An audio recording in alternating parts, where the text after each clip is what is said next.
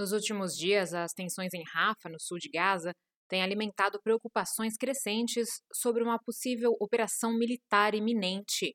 O principal representante humanitário da ONU, Martin Griffiths, compartilhou suas apreensões em uma entrevista exclusiva à ONU News nesta quarta-feira, alertando para o risco de um massacre de civis e uma escalada da crise caso Tel Aviv opte pela ação militar. De acordo com o subsecretário-geral de Assuntos Humanitários, um eventual ataque à Rafa poderia agravar ainda mais a situação, tornando a fronteira com o Egito, que é a principal rota de entrada de ajuda humanitária, ainda mais restrita para a passagem de comboios de socorro. A região de Rafa abriga atualmente um milhão e meio de pessoas que vieram de outras partes da faixa de Gaza após o início do conflito.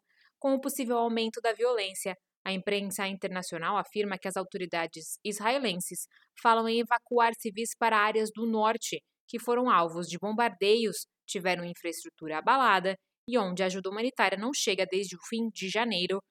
Martin Griffiths ressalta que a ONU defende a liberdade de movimento, de acordo com o direito internacional, mas não pode liderar a iniciativa de movimentar as pessoas no enclave. Ao lembrar que vários funcionários da ONU morreram desde o início dos combates, ele afirma que a entidade não está fugindo de suas responsabilidades humanitárias, mas que seu mandato não inclui o movimento forçado de pessoas para um lugar que é seguro em Gaza, o que é uma ilusão.